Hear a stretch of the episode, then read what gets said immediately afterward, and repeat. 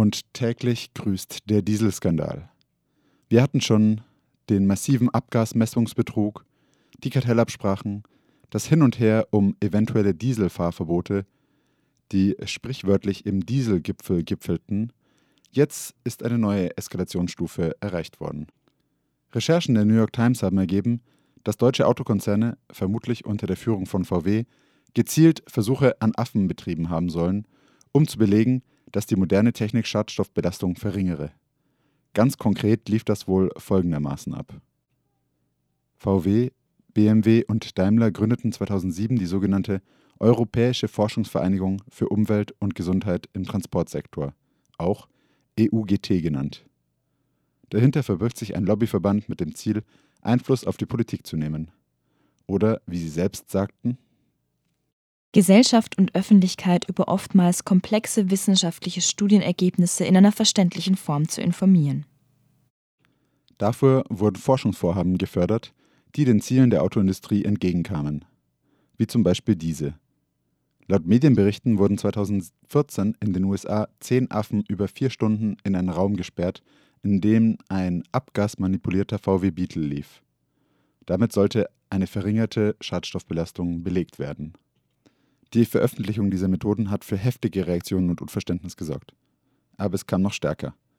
Denn am Montag wurde bekannt, dass auch an der Uni Aachen Abgasforschung im Auftrag von EUGT betrieben wurde und somit indirekt von VW, Daimler und BMW. Besonders perfide aber ist, dass in Aachen die Versuche sogar an Menschen betrieben wurden. Vier Wochen lang wurden junge, gesunde Probanden dem Gas einmal pro Woche für drei Stunden in unterschiedlicher Konzentration ausgesetzt. Auch hier ließen die Reaktionen nicht lange auf sich warten. VW beurlaubte heute einen seiner Spitzenmanager, wobei es sich dabei vermutlich dennoch um ein Bauernopfer handeln dürfte. Die Umweltministerin Barbara Hendricks wiederum wurde heute in den Medien so zitiert. Das, was VW wohl führend und zusammen mit anderen Automobilherstellern gemacht hat, an Versuchen mit Affen in New Mexico und mit Menschen in der Bundesrepublik Deutschland, halte ich für verantwortungslos. Wir haben inzwischen einiges erlebt, von betrügerischer Software über mehrere Kartellabsprachen bis zu diesen unethischen Versuchen. Niemand, der der Autoindustrie bewusst schaden will, könnte so viel Schaden anrichten, wie die es selbst machen. Das bringt uns zur nächsten Nachricht. Denn gesagt hat sie dies nach ihrer Anhörung vor der EU-Kommission. Deutschland wurde nämlich nach Brüssel zitiert, um zu den überschrittenen Schadstoffgrenzwerten in Europas Innenstädten Stellung zu beziehen. In 23 von 28 EU-Mitgliedstaaten werden die Grenzwerte überschritten, obwohl die EU-Kommission bereits mehrfach Verbesserungen eingefordert hatte. 40 Prozent der Schadstoffe werden von Dieselmotoren verursacht.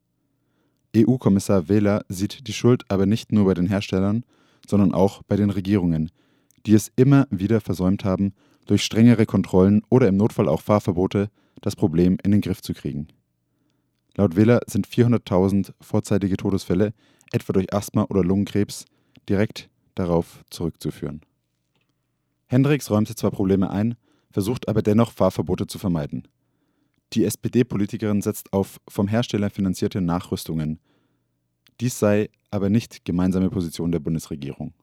Soll heißen, statt grundsätzlich alle Dieselautos in den Innenstädten zu verbieten, soll die Automobilindustrie dazu gebracht werden, bessere Filter in die Autos zu bauen, ohne Kosten für die Nutzenden. Dies lässt sich aber im Kabinett mit CDU, CSU nicht machen. Ebenfalls in diese sehr diesellastige Woche fiel ein Urteil des Bayerischen Verwaltungsgerichts. Dort ging es um die Vorbereitung eines Dieselfahrverbots in München. Bereits 2012 hatte das Verwaltungsgericht entschieden, dass die bayerische Regierung Maßnahmen zur deutlichen Verbesserung der Luftqualität in München ergreifen solle. Insbesondere sollte ein Dieselfahrverbot für die Innenstadt vorbereitet werden. Da dies aus Sicht der deutschen Umwelthilfe nicht passiert ist, reichten sie Klage ein. Das Gericht gab der Umwelthilfe Recht und verurteilte das bayerische Umweltministerium zur Zahlung eines Zwangsgeldes in Höhe von 4000 Euro. Der von der bayerischen Staatsregierung angeführte Luftreinhaltungsplan reichte dem Gericht nicht aus. Dabei fand die Richterin Martina Scherl deutliche Worte. Es sind viele Schlagworte dabei, denen aber keine konkreten Maßnahmen gegenüberstehen. In den Augen des Gerichts ist das eher eine Alibi-Veranstaltung als konkrete Maßnahmen. Ich glaube, sie verkennen den Ernst der Lage. Mit diesem allgemeinen Blabla im Entwurf des Luftreinhalteplanes genügen sie nicht den Vorgaben des Gerichts. Dass sich das Gericht nun mit einer Zwangsvollstreckung gegen den Freistaat beschäftigen muss, ist ein Novum und auch ein Unding. Das darf nicht sein. Dennoch sagte die Richterin, man könne dem Freistaat nicht komplette Untätigkeit vorwerfen. Deshalb bleibe das Vollstreckungsverfahren bei den vergleichsweise milden Vorgaben des Verwaltungsrechts und gehe nicht zu den strengeren der Zivilprozessordnung über. In der Tat hatte die Deutsche Umwelthilfe unter anderem auch die Zwangshaft für die Behördenleitung des renitenten Ministeriums gefordert, also in diesem Fall CSU-Umweltministerin Ulrike Schaaf. Für die deutsche Umwelthilfe ist das Urteil eine allerletzte Warnung an die Staatsregierung. Schon zuvor monierte sie allerdings, dass sie im Kampf um saubere Luft in Bayern auf eine Staatsregierung treffe, die nicht nur vorsätzlich Recht bricht, sondern darüber hinaus seit 2012 alle Urteile bayerischer, deutscher und europäischer Gerichte einfach ignoriere. Das sei ein Frontalangriff auf die demokratische Grundordnung.